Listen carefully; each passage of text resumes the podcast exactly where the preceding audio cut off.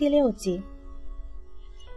生活还是有条不紊的进行，他依旧每天在家看动画片，然后在公司楼下接我下班。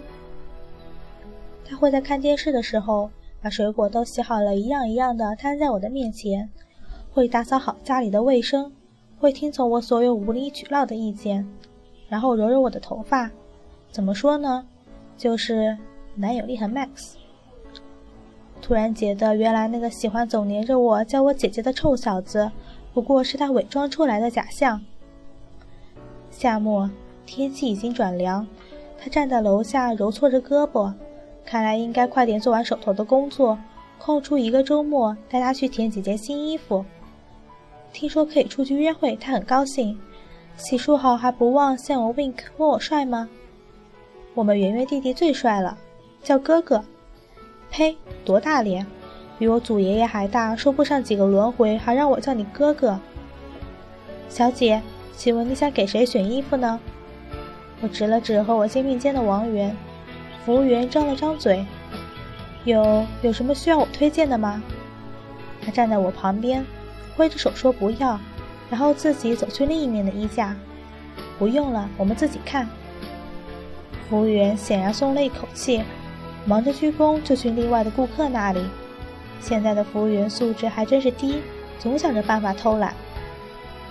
我拿着几件衣服在他身上比划，很夸张的，他就会摆手把我推去一旁。我让他去试衣间试，他也不依。不用试，我穿什么都好看。嗯，说的好像很有道理。服装店里的人一直朝我们俩这边望，我决定下次一定要给他画几撇胡子，再放他出来。最后还是买了几件衣服，其中有一件贵的让我啧舌，军绿色的棉服，帽子上是白色的绒毛，我的小狐狸穿上一定很好看。虽然花掉了半个月的工资，还是毫不犹豫的买了。价钱的东西我从来不让他知道，他也不懂。我问他想吃什么，他指了指对面的甜品店，那家的甜品很好吃，草莓蛋糕入口香甜。只是服务员有些奇怪。小姐，你真的要两份吗？看电影似乎是每个情侣必须的流程，我们也不例外。我选了一部爱情片，而他又很喜欢恐怖片。权衡了下，我还是听从他的意见。不是有人说吗？安排好一切的男友，你只负责听从就好啦。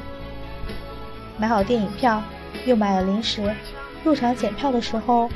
服务员看着手里的两张票，似乎有话要说。我还没来得及问，他已经拉着我入场。我很少看恐怖片，他却看得津津有味。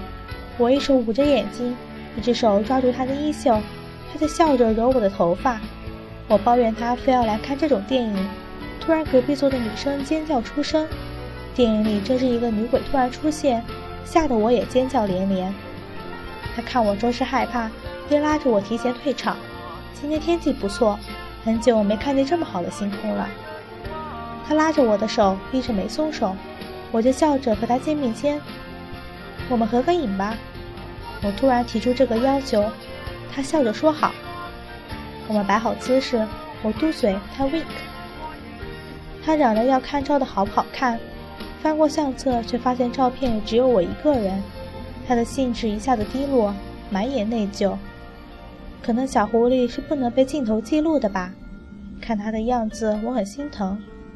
没关系啊，反正你会一直陪着我，没有照片也没有关系。他笑着点头，笑容比阳光还要明媚。